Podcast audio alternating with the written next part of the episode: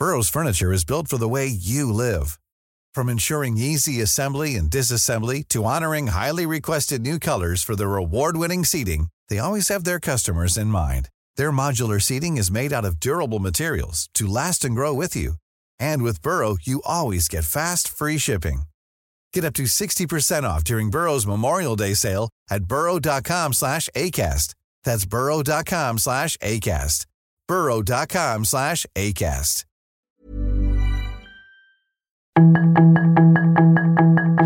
Tarde a tarde, lo que necesitas saber de forma ligera con un tono accesible. Solórzano, el referente informativo.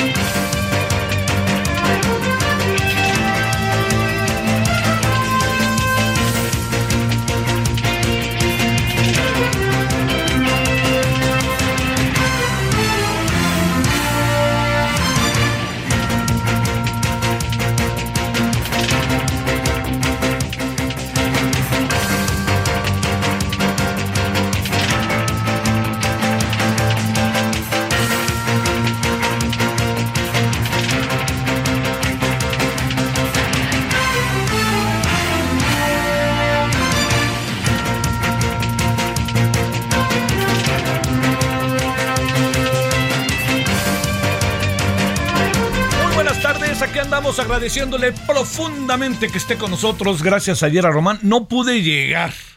Ayer, ¿para qué le digo mentiras? Créame que mi voluntad era infinita, pero entre el Popocatépetl, entre que se cancelan los vuelos, entre lo que usted y yo sabemos, fue humanamente imposible. No, no, no, le eché, créame, todas las ganas y dije, no, no, no, no quiero por ningún motivo. Y es que había salido a un viaje de chamba este de, y, y lamentablemente pues no no no llegué le ofrezco una disculpa y agradezco su paciencia pero aquí estamos ayer en la noche ya empezamos a, hablar un poco de los asuntos que teníamos para la tarde que ya se habían ya se habían desarrollado en la tarde y este ya los abordamos en la noche. Bueno, en nombre de todas y todos quienes hacen posible la emisión, servidor Javier Solórzano le decía buenas tardes, le decía buen martes. Eh, esta es una semana otra vez corta, oiga. Es otra vez corta la semana. Eh, ¿Y sabe por qué es corta? Pues porque el viernes hay. eh, el viernes hay. eh, pues otra vez es. eh, digamos. hay, hay lo que es cada viernes. en el sentido de que no hay manera. No hay manera de que pudiera. Este. Digamos, bus- buscarse la, la- la manera en que, eh, no sé, ¿no? Tengamos nosotros que tener una auténtica y definitiva atención sobre el tema del Popocatépetl. Ahí no, no podemos, yo le pediría, no, no, no lo dejemos por ningún motivo, por ningún motivo, así estemos en ello. Y este, hoy vamos a hablar en la tarde, déjeme contarle otros dos asuntos que tenemos, porque le quería agarrar uno, pero ahorita, ahorita lo vuelvo a agarrar para que no, no se me quitara lo del Popocatépetl, que me parece tan importante, de, estar atentos. Ayer ya hablábamos y hoy volveremos a hablar. Eh, sa- ¿Sabe qué? ¿Sabe qué asunto es muy importante saber qué hacer? Se lo digo, si usted me lo permite, en primera persona. Eh, saber qué hacer ante un montachoques. Eh, mire, eh, ayer me pasó. Es muy difícil cualquier tipo de razonamiento, ¿no? Eh, digamos, ellos van a lo que van. eh, y se comportan como personas aparentemente razonables, pero no lo son. Entonces ahí en Avenida Revolución se fueron sobre un coche y no pudieron y cuando me vieron, vámonos, se fueron sobre su servidor. El daño a mi automóvil, yo iba manejando, pues fue un rayón que pues, hay que arreglarlo. Pero le voy a decir qué es lo que me parece que es importante, saber qué hacer, porque son, son delitos que se vuelven en algo sumamente subjetivo. A ver, un coche lo golpea. El coche que lo golpea a usted dice tú me pegaste. Uno va dere- derechito, no hay manera de que yo te pegue. Entonces aprovechan de todo lo que es la rapidez de las cosas. ¡Pum, pum, pum, pum, pum, pum! Pero déjeme decirle otra variable, que esa le, le, le, cuento que me parece de primerísima importancia. La otra variable que es muy relevante es qué hacer y qué hace la autoridad y a quién acudir o cómo moverse. Ya sabe, siempre le cuentan a uno historias que cuando uno, que cuando uno le pasa uno dice, oh, ¿y ahora qué hago, no? Pero es evidente que todo está bien ordenadito y uno no sabe hasta dónde alcanza.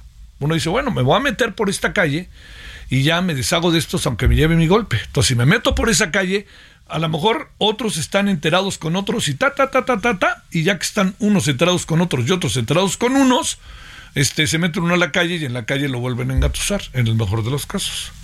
¿Qué hace la policía? La policía le cuentan un conflicto en el cual yo no tengo por qué tener la razón ante la policía. Se tiene que discutir quién tiene la razón. Entonces, todo eso se convierte en un escenario sumamente complicado. Muy complicado y sobre todo muy complicado para, para quien es el afectado, ¿no? Entonces, hay algo que sí hay que hacer, importante. Yo le diría, uno no sabe a qué se puede enfrentar. Me dicen hoy, hablando con personas que le saben esto, no te bajes del auto. Eso es lo primero. No hay que bajarse del auto.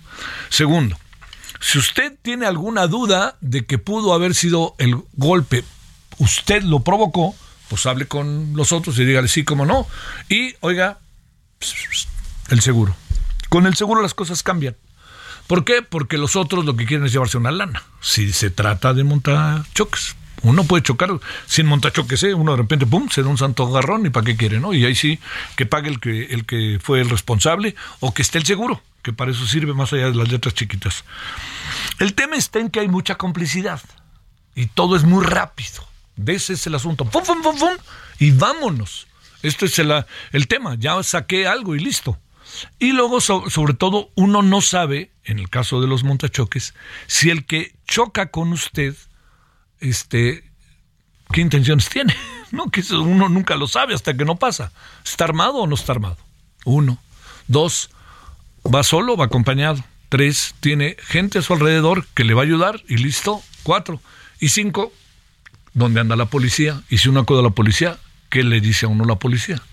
Entonces, mire, como son delitos y son cosas que le pasan, pasan particularmente, pasan en muchos lados, ¿eh? en muchos lados, pero en la Ciudad de México últimamente pasan mucho. Me decían ahí que en Calzada de Tlalpan, por ejemplo, no, que en Calzada de Tlalpan hay una buena cantidad de estos asuntos. A mí me tocó en Avenida Revolución, en donde el desenlace es muy difícil de poder tener porque además hay una actitud muy agresiva. ¿No? Y un lenguaje que todo lo cambia. Tú me golpeaste, tú, que no sé qué.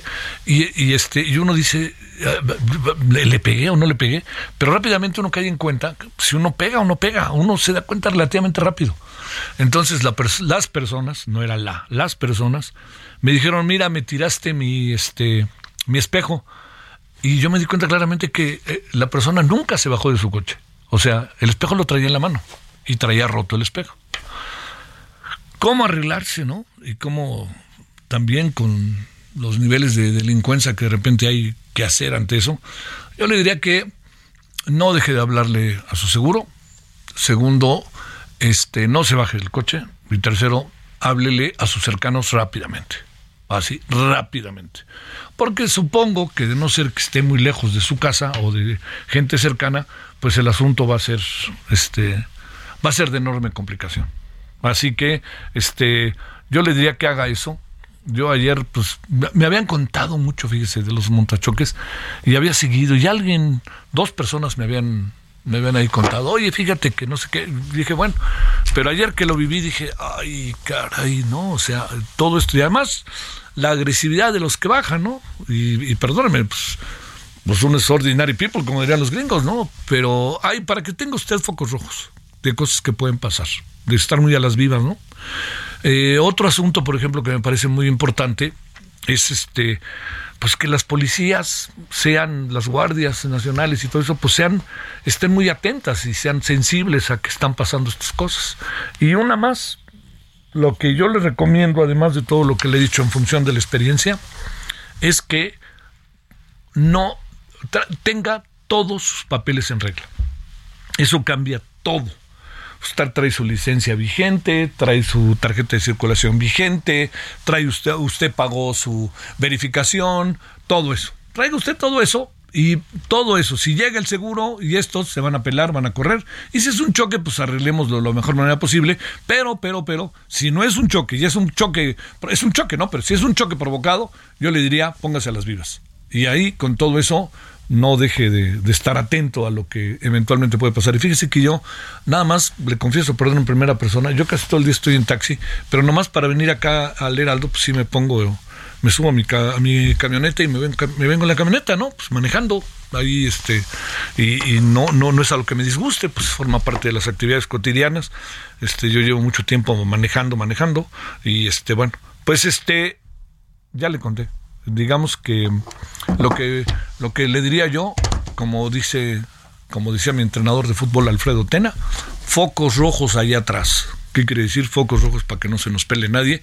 Y si estamos ante eventualmente esa circunstancia, pues hay, hay estar a las vivas. Bueno, eso es este lo primero que le quería comentar. En la noche hablaremos también de ello, en función de otras experiencias, para estar atentos en donde usted viva ante la eventualidad de que suceda. Segundo, el Popocatépetl sigue cayendo ceniza, etcétera, pero este no hay algo alarmante, algo que, que merezca cambiar el semáforo. Eso creo que dije bien. Eh, no hay nada que merezca cambiar el semáforo. Eso es lo segundo. Bueno, lo otro es que le, que le quiero mencionar es, eh, mire, eh, por, un X razones, hemos conversado en las últimas semanas con quienes han levantado la mano, como yo digo, para ser, para aspirar a ser candidatas, candidatos a la presidencia. Eh, yo, yo le diría que es, es muy, como que es muy claro visto bajo esta perspectiva, y le voy a contar por qué es muy visto. Es, es muy claro porque, eh, a ver, este, quienes aspiran, quienes están con el proceso de la aspiración a la presidencia, eh, tienen que pensar en muchas cosas al mismo tiempo tiene que pensar en ellos, si son capaces o no son capaces, en si su partido los puede este, convocar, pero también si son de la oposición, cómo le van a hacer, ¿no? Porque la oposición, los, los, los aspirantes de la oposición están preocupados por, por ganar y por, por ganar su candidatura o por hacerse ver, pero el problema es que no están ahorita en lo más mínimo en el imaginario colectivo, en nada. El único que está en el imaginario colectivo tiene nombre y apellido y es Andrés Manuel López Obrador. Es el único. Oiga, no, no se enoje conmigo. Es lo que es. ¿Usted cree que en esa base nacional de millones de personas a las cuales se les da los programas sociales, a los cuales el presidente está ahí todo el tiempo, todo eso, ¿usted cree que todo eso que le estoy contando, algunos de los candidatos, de los que aspiran a ser candidatos a la presidencia del país de la oposición, están medio metidos en esos ámbitos, no lo están.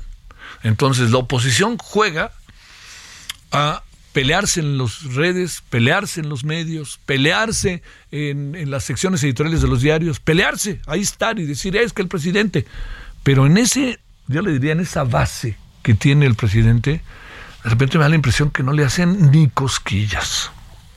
Se lo digo por lo que este fin de semana vi, por lo que uno ve, por lo que uno da, esa es la impresión que da. Y que el sur del país, de manera contundente, está con el presidente. Y eso quiere verlo como votos, clientelismo, acarreados, como usted quiera. Pero eso es lo que es. Póngale ahí a esto que le estoy diciendo, pues este, yo le diría, póngale mucha atención. Porque digamos, estos aparecen los nombres de unos y otros y otros, es que yo, y van a ver, y que yo tengo este 14.3 en comparación a, lo que trae, en comparación a lo que trae eh, Fernández Noroña, ¿no? Que ahí se asoma, ¿no? Por Fernández Noroña se enojará conmigo por eso, pero Fernández Noroña, como está, pues, se vuelve competitivo. Entonces, bueno, yo le, le diría otra vez, este, hay que saber dónde pararse en lo que está pasando y hay que pensar en ser, en crear identidades para ser, porque de otra manera, pues jugarle a, que yo tengo 30 y a que yo tengo, no, yo voy arriba de ti, no tú vas arriba de mí, pues, espérenme, los que están compitiendo por la presidencia son las corcholatas, punto. Hoy ellos son los que están. Y pensar que lo que pasa es que hay que ver si el presidente se equivoca es un error total. Que hay que pensar es que el presidente, a lo mejor su gobierno, no va a pasar. Y si pasa, ya nos dimos cuenta que cuando el presidente se cae, se cae para arriba. Y así va a ser. Hay un ánimo nacional en muchas áreas muy favorable al presidente, por más que las cosas no estén funcionando en términos de, algunos temas de la gobernabilidad. Pero esto que le estoy diciendo, que, que le estoy mencionando, a mí me parece de enorme relevancia por algo más para cerrar. El ánimo que hay en favor del presidente es alto. El ánimo que hay en favor de las corcholatas es lo que puede colocar las cosas de manera me parece eh, de manera interesante para el escenario que tiene, que tenemos. Déjeme, si usted me lo permite, leer un tuit que me sacó focos rojos hoy. Así se lo digo, como se lo ando diciendo. Focos rojos, focos rojos de su servidor. Así lo pondría. Ahí le van los focos rojos de un tuit que leí el día de hoy, que dije, ah, mira, ¿a poco? No me digan que están pensando en ello. Lo voy a leer de manera textual. Lo escribe el señor doctor Lorenzo Meyer. Y dice, nadie es indispensable, nadie es insustituible, dicen las consejas populares. Ahora viene lo bueno. ¿Qué tal si me escucha? Sé lo que le digo. Sin embargo, coma, en la actual coyuntura política de México y con altas, y para llevar adelante cambios largamente propuestos, el liderazgo de Andrés Manuel López Obrador es indispensable y difícilmente sustituible. Dirían las abuelitas, chaca chacán, leche con pan. Para que lo haya dicho Lorenzo Meyer, a quien yo respeto, pero no deja de sorprenderme lo que escribió, digo, ¿en qué andamos o qué viene? 17, 17 en la hora del centro, gracias que nos acompaña, buenas tardes, 23 de mayo 2023. Solórzano, el referente informativo.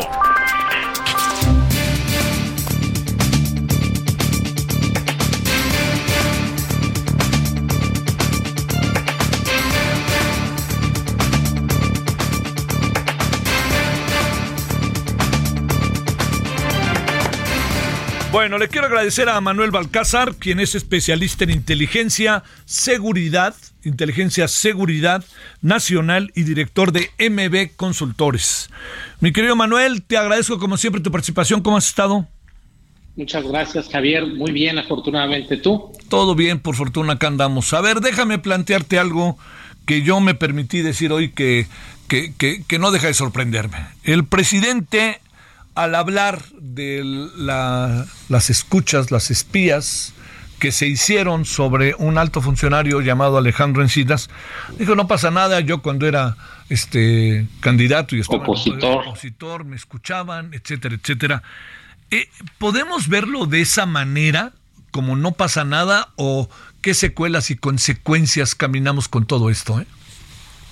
Pues Mira, yo, yo pienso que eh, habría que hacer esta buena distinción de el, Andrés Manuel opositor y el, Andrés Manuel eh, presidente de la República. ¿Qué pasa y por qué tengo la impresión que el presidente lo minimiza? Pues porque como todo jefe de Estado, se vale de los servicios de inteligencia, que una de sus herramientas son las escuchas telefónicas. Ahora, el tema aquí es hacia dónde se dirigen esas, esas escuchas, hacia quién, y ese se vuelve un punto eh, para mí medular en esta discusión. Es decir, ¿por qué espiar a un funcionario mexicano? ¿Por qué espiar también a la oposición? Eso en un Estado democrático no debería de ocurrir. Los activistas, la oposición, pues no deberían de ser eh, sujetos de, de espionaje, de intervención telefónica pero al no tener una agenda definida, al no tener un programa para la seguridad nacional, pues empieza a, popularizar este tipo de mecanismos que además dentro de los servicios de inteligencia, lamentablemente el espionaje de las telecomunicaciones es el más popular y es el más popular porque se vuelve algo que puede parecer hasta chisme en algunos casos y les permite a algunos funcionarios responsables de las escuchas pues tener la primicia, tener el oído del presidente, del canciller, del primer ministro, de estas figuras que deciden. Entonces, por eso en México y en otros lugares las escuchas pueden llegar a ser tan populares. Pero aquí el problema que yo veo es que el espiar a, este alto funcionario del gobierno mexicano, pues genera una red de desconfianza y prácticamente lo limita en sus funciones, porque todas las personas con las que este funcionario tenga interacción, pues pueden tener un alto grado de sospecha de también estar siendo escuchados, no por ellos mismos, sino por eh, el subsecretario.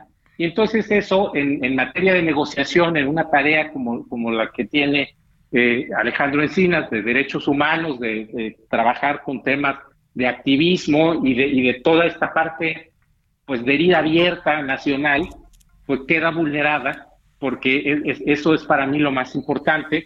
En otros casos, pues debería de ser un escándalo y motivo de una investigación, pero a mí me parece que aquí hay un pragmatismo donde se decide pues no hacer mucho ruido y decir, bueno, no pasa nada, a mí me espiaron, este, a cambio de pues tener eh, el, acceso a esa información, porque si fuéramos por canales, aquí qué debería de pasar en, un modelo democrático mexicano, que la Comisión Bicameral de Seguridad Nacional hiciera un extrañamiento, se iniciara una investigación en la Fiscalía General de la República, se investigara quién y desde qué oficinas se realizó el espionaje, y se determinara a los presuntos responsables, se estableciera. Aquí el tema es que pues no se está haciendo y quizá haya la sospecha que fueron eh, oficinas gubernamentales las que lo realizaron y por eso se dice no pasa nada. Pero ¿qué tal si no fueron oficinas gubernamentales, sino fueron privados? Fue la delincuencia, fue cualquier eh, persona que haya tenido los recursos económicos para financiarse un software de ese calibre, que entiendo tiene restricciones en el mercado internacional y no es tan fácil acceder a él.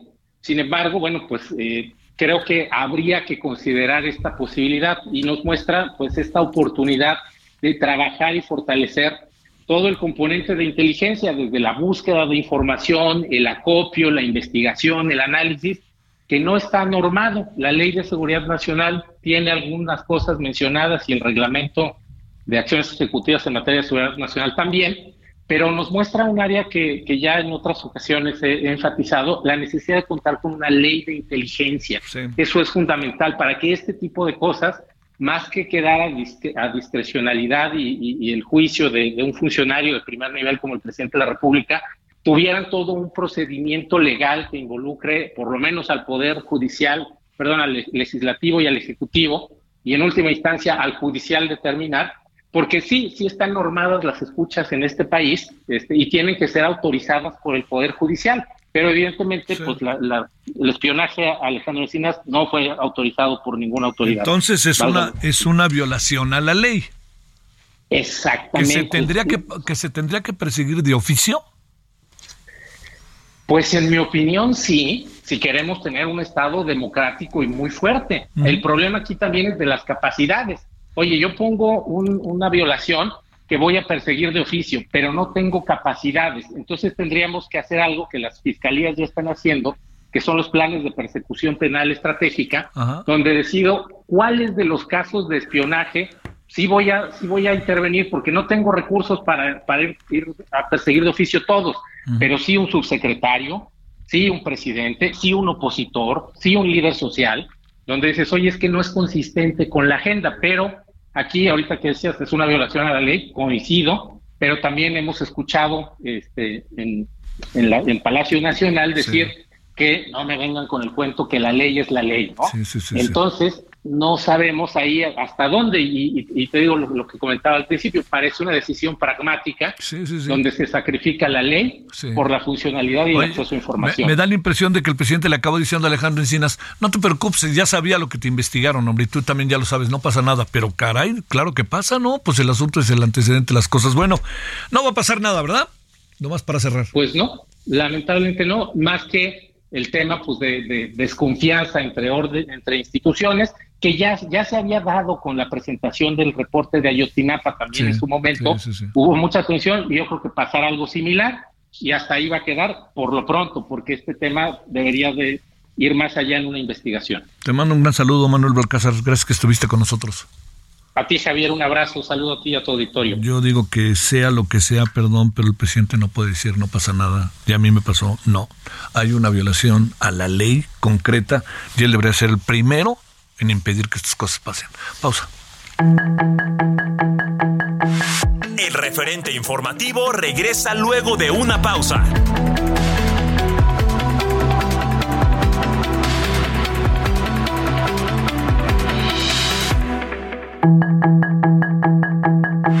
Estamos de regreso con el referente informativo.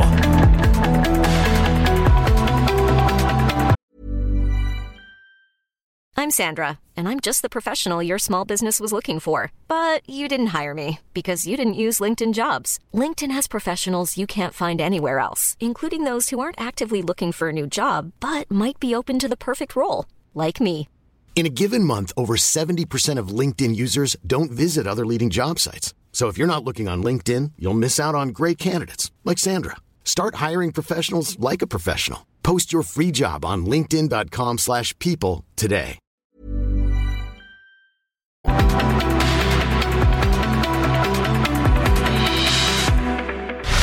En el referente informativo le presentamos información relevante.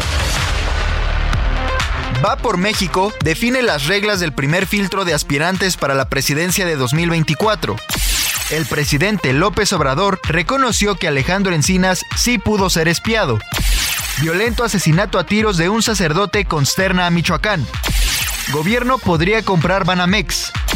Ratifican sentencia contra el secuestrador del exsecretario de Turismo de Colima. Pasará 80 años en prisión.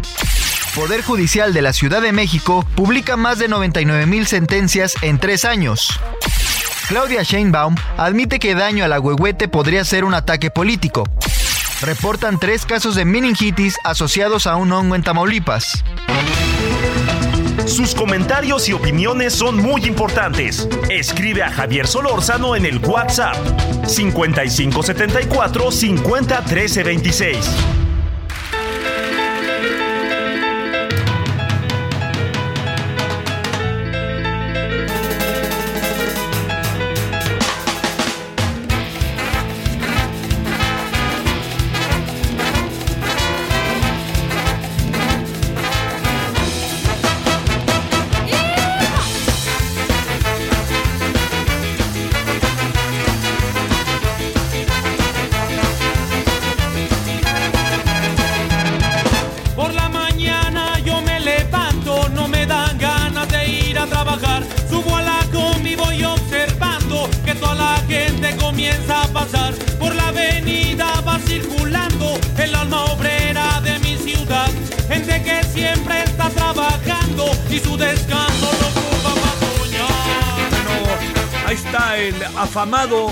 Panteón Rococó, que es este padrísimo, me gusta.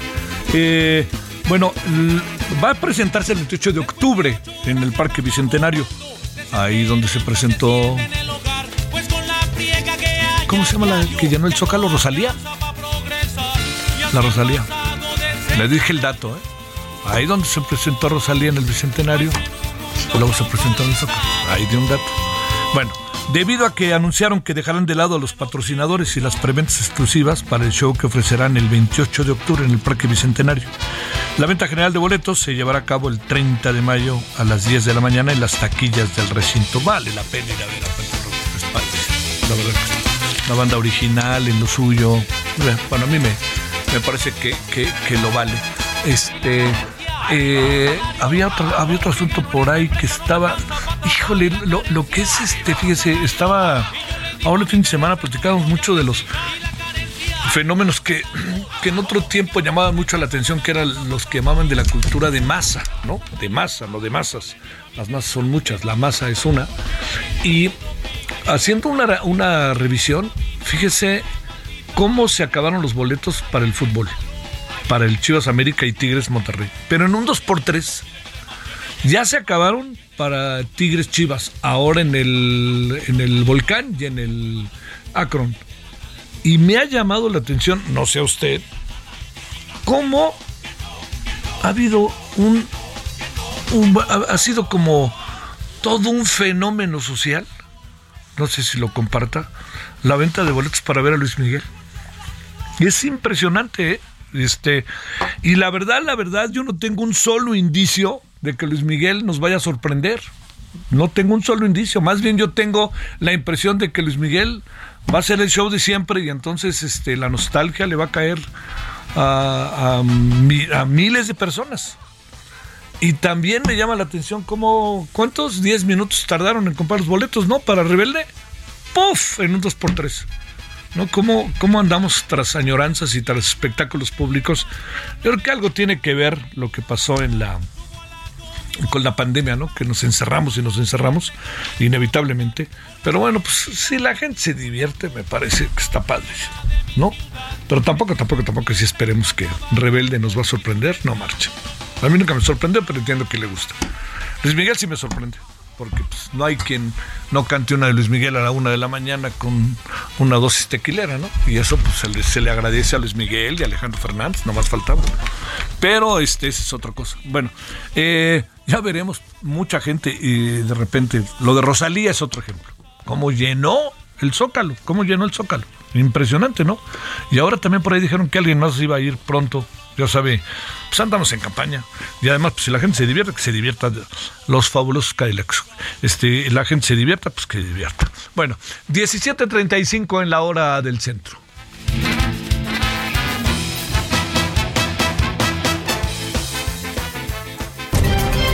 Solórzano, el referente informativo.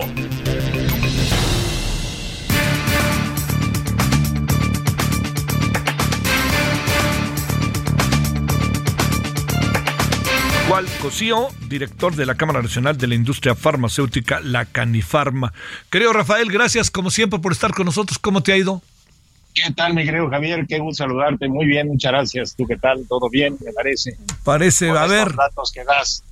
Te voy a preguntar primero. Órdenes. Antes de hablar del tema central, déjame preguntarte, eh, ¿crees que ya se detuvo, perdón, se, se cortó, a ver, se cortó. Ahí vamos, ahí vamos, espérenme, se cortó. Se me, ni, yo, ni yo me di cuenta. Perdón, Rafael, ahí en cualquier momento te estamos hablando. A ver si ya se cortó la llamada con Rafael Gual, eh, director de la Cámara Nacional de la Industria Farmacéutica Canifarma. Ahí estamos, Rafael, ahora sí. Ya estamos, ya estamos. Es un gusto, como siempre. Oye, a ver, déjame preguntarte, este, eh, ¿ya se frenó, pregunto, el proceso? De, eh, de, digamos, de la falta de medicinas, eh, la carencia de medicinas en el país o cómo están desde visto desde la industria para luego hablar directamente de los medicamentos psiquiátricos. Mira, eh, yo te diría, a ver, estamos en un proceso, ya es el sexto proceso diferente de este gobierno para la adquisición de medicamentos. bueno, en este momento el quinto, donde es el INSABI el que licitó para 2023 y 2024. Como tú sabes, el INSABI ya desapareció por decreto. Este, ya se lo pasaron a IMSS Bienestar. Eh, según la ley, hay 180 días para que todo, todo esto suceda. El INSABI actualmente, aunque hoy tuvimos una reunión buena donde nos prometieron que nos iban a pagar, pero actualmente la deuda del INSABI asciende a 8.500 millones de pesos a la industria. Esperemos que se pague y con esto pues obviamente vamos a tener el abasto pues para este año. Eh, no sabemos qué va a pasar para el siguiente año, si IMSS Bienestar va a licitar, este, pero bueno, en esa tesitura estamos, mi querido Javier.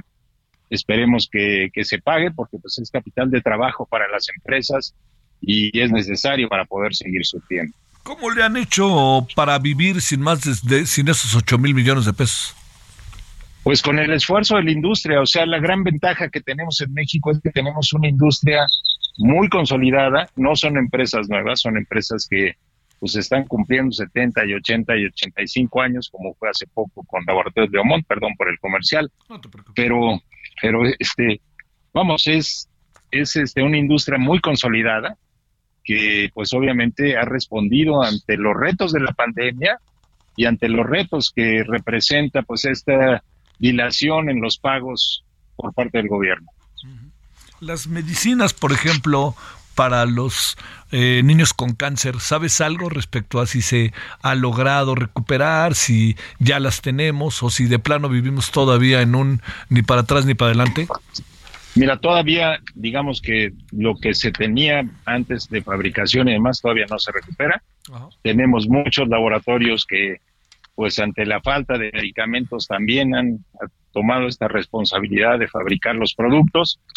Este, digamos que el abasto no está al 100%, pero ya hay muchos participantes que antes no, antes no estaban, que han tomado, digamos, el lugar que se tenía por parte de la empresa que era la fabricante. Entonces, eh, todavía no se recupera al 100, pero pues vamos en ese camino.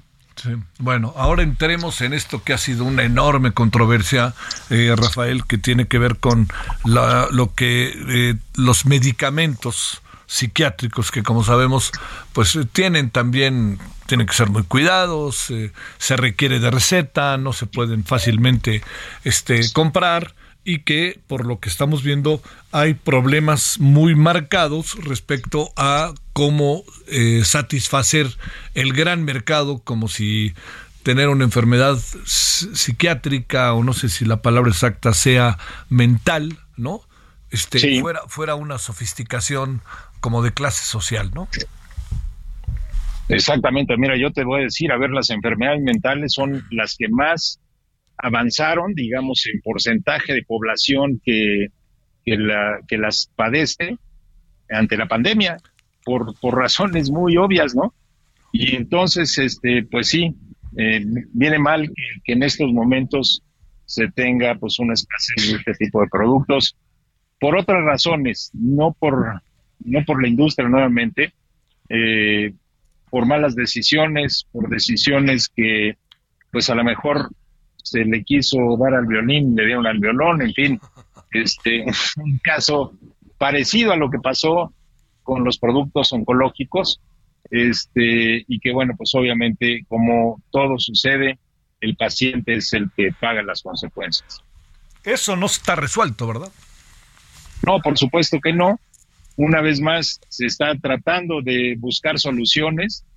De, pues, tuviste que se han liberado ya una serie de productos que tenía la empresa fabricante de los mismos.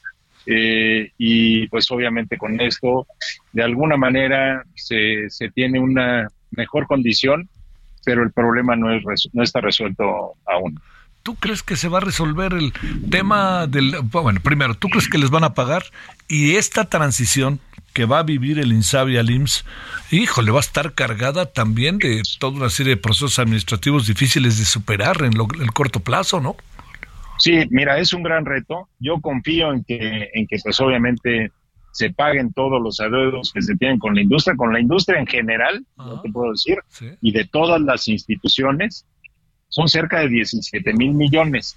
La mitad es del INSABI, pero hay muchos adeudos más. Entonces, yo confío en que esto se va a cubrir, en que esto se va a solucionar, porque pues estamos en el mismo barco, o sea, si no se paga esto, difícilmente se va a poder tener una base, o sea, y, y se tiene que hacer, pues, o sea, si no, no hay forma, como lo hemos demostrado mil veces, es la industria nacional la que responde, la que ha respondido ante licitaciones internacionales y difícilmente van a poder traerlos del extranjero si no se apoya a la industria local. Entonces, son adeudos que se tienen, son adeudos que creo que se van a pagar, en eso estamos confiados, tarde que temprano lo van a tener que hacer.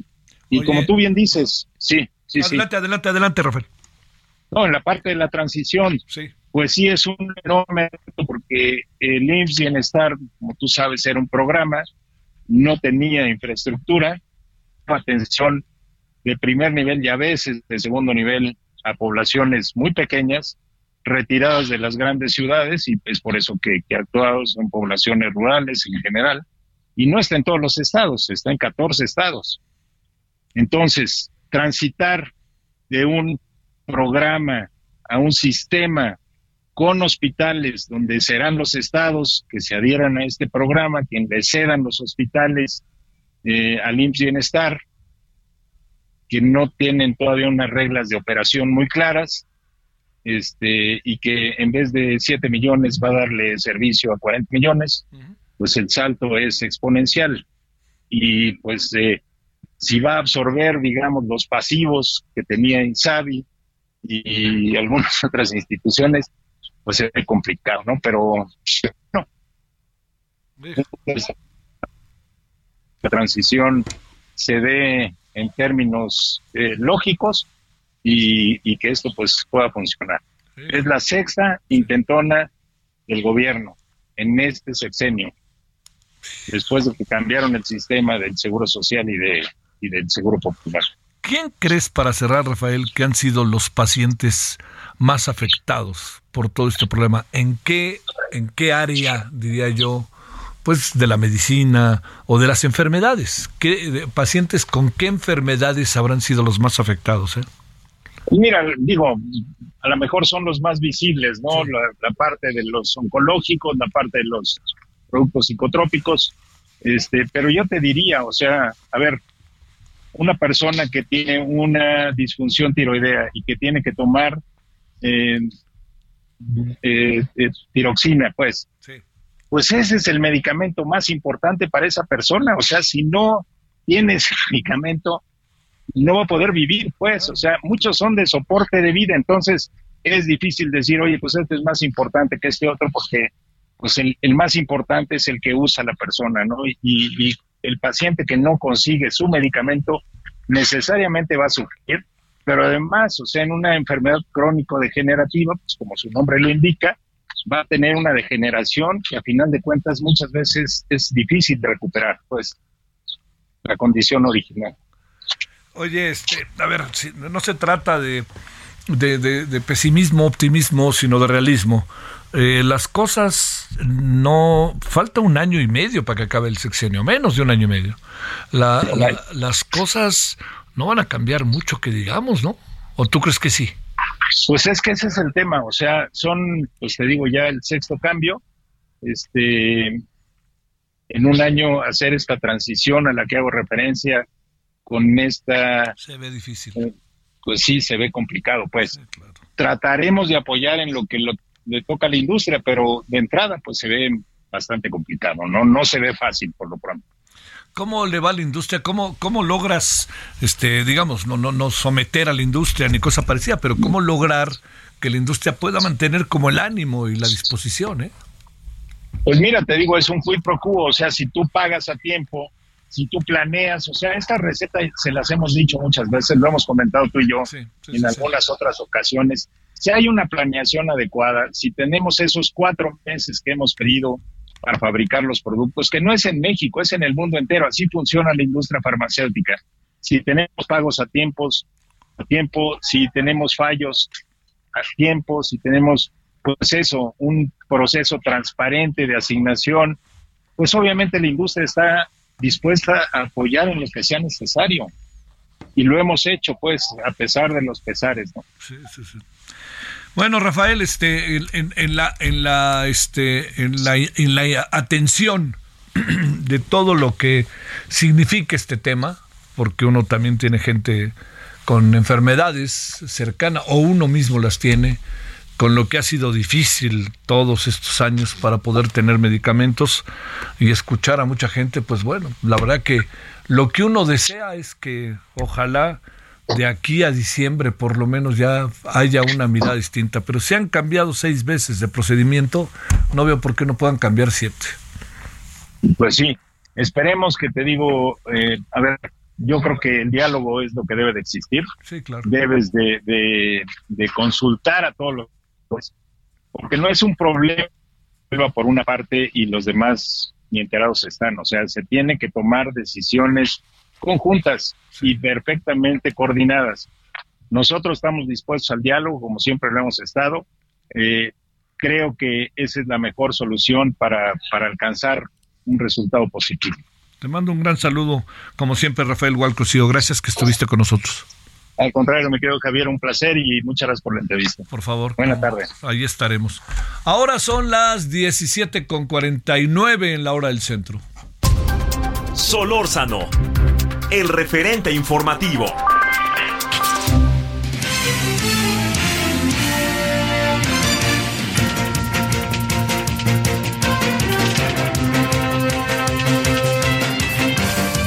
Bueno, de aquí al final, si le parece, de aquí al final vamos a hablar de asuntos de información que trae nuestro equipo de reporteras y reporteros para que usted sepa cómo andamos. Primero, eh, ¿cómo va lo del Popo? Vámonos hasta Puebla. Claudia Espinosa, te saludo, Claudia. ¿Cómo estás? Te saludo con gusto a ti y a todos los amigos del auditorio, pues para comentarte que la actividad del volcán Popocatépetl, aunque disminuyó un poco, todavía regresó alrededor de las 3 de la tarde con una fumarora de altas dimensiones, cuya ceniza de nueva cuenta cayó en la zona de la ciudad de Puebla y los municipios conurbados. Hasta el momento se han reportado en las últimas horas 22 exhalaciones y 1.234 minutos de tremor. Esta mañana se hizo un balance por parte de las autoridades estatales de los operativos y medidas que se pusieron en marcha por esta caída de ceniza. Una de ellas, pues el regreso a las clases a distancia. De acuerdo con el reporte de la Secretaría en la materia, pues siete instituciones quedaron eh, con clases presenciales ayer, producto, obviamente, de acuerdo con lo que dijo la titular Isabel Merlo, de que apenas estaba dando cuenta de esa comunicación. Sin embargo, hoy sí ya las actividades continúan a distancia en todos los niveles. Y bueno, también comentarte que a pesar de esta situación de la ceniza, pues hoy eh, los habitantes de San Santiago Chalicintla festejaron a Santiago Apóstol con los tradicionales cohetes, con estas actividades religiosas, porque dijeron la fe también mueve montañas y tal vez así disminuya un poco la actividad de Don Goyo como lo conocen allá. Se están repartiendo kits de protección eh, con lentes y con cubrebocas, ah. porque en esas zonas, las más cercanas, pues la caída es más constante, pero eso no impidió que se realizara el tradicional festejo y todo pasó bien, digamos, supongo que todos llevaban como su, equipo para enfrentar la posibilidad de ceniza y de cualquier cosa que eventualmente apareciera. Y segundo, te pregunto otra vez eso, ¿y a qué distancia se encuentra el popo de esta zona de Huasca? De la zona de Chalicintla, que es la junta auxiliar más eh, cercana, perteneciente a San Nicolás de los Ranchos, está alrededor de 13 kilómetros, 14. De hecho, la barranca de Chaltonac es la que se ubica mucho más cerca, ya ahí están a los 12 kilómetros, es la más cercana del lado de Puebla, y bueno, pues eh, por ello también es donde se realizan estos tradicionales eh, festejos que hoy y ayer inclusive intentaron llevarle a lo más que pudieron estas ofrendas, porque en diciembre no los habían dejado realizar este tradicional festejo por la actividad, pero bueno, hoy la actividad es mucho mayor que la que teníamos reportado al cierre del 2022. Te mando un gran saludo, Claudia, saludo. Oye, la gente en Puebla, ¿cómo ve las cosas, eh, en la capital? Mira, la verdad es que eh, ha bajado mucho eh, la movilidad en toda la zona a raíz, obviamente, del movimiento escolar eh, disminuye mucho la actividad y pues a barrer es una actividad ya cotidiana porque aquí ha caído pues prácticamente desde el domingo esta lluvia de ceniza, mucha más gente con el cubrebocas, con los lentes porque de repente si llega a ser un tanto molesto y algunos pues han decidido salir lo menos posible. Las calles tienen una menor carga que lo que habíamos visto o lo que es habitual para la ciudad de Puebla. Te mando un saludo, Claudia, gracias.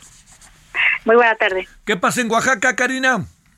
Gracias, Javier. Buenas tardes. Pues informarte que en su segundo día de movilizaciones y paro de labores, integrantes de la sección 22 de la CENTE bloquearon la terminal de autobuses de primera clase el Aeropuerto Internacional de Oaxaca y hasta hace unos minutos pues mantienen un plantón en el primer cuadro del centro de la capital, esto para exigir eh, respuestas satisfactorias a su pliego de demandas de unos 70 puntos en donde destaca la exigencia del incremento salarial al 100%, la restitución y pago de daños de las afectaciones de la reforma educativa federal. Comentarte, Javier, que las aerolíneas han contabilizado hasta estas hasta esta hora de la tarde unos 10 vuelos cancelados, entre ellos uno de corte internacional, así como turistas eh, varados.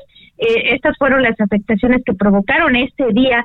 Los maestros espera que el día de mañana pues ya regresen a clases y dejen de afectar a más de un millón de niños y niñas de Oaxaca, Javier. ¿Cuánto tiempo lleva este ir y venir de paros, eh? Eh, en este año es el segundo paro de labores que realiza la sección 22 y pues bueno, eh, comentarte que en años anteriores fueron cerca de 10 años de paro y eh, se había hecho ya esta programación, o más bien dicho, se contabilizó por parte del gobierno que en total pues en estos 10 años había perdido Oaxaca un ciclo escolar completo por estas movilizaciones. Uy, uy, uy. Bueno, y el turismo se mantiene como sea, ¿no? Así es, Javier. Sin embargo, pues también mostraron mostraron su eh, hartazgo y rechazo ante estas acciones del magisterio. Incluso por ahí circula un video en donde le reclaman. Te mando un gran saludo, Karina. Gracias, muy buenas tardes. Oiga, nos vamos, pero estaremos a las 21 horas en hora del centro referente de la noche Heraldo Televisión. Eh, parte de los temas que tenemos aquí que hoy hemos hablado, que nos parece importante, vamos a tener también la participación, como todos los martes, de Marta Bárcena. Ayer, por cierto, nos acordábamos muchísimo de Alejandro Ope. A su familia le queremos decir que no la olvidamos. Bueno, pásela bien hasta el rato, hasta la noche. Adiós. Hasta aquí Solórzano, el referente informativo.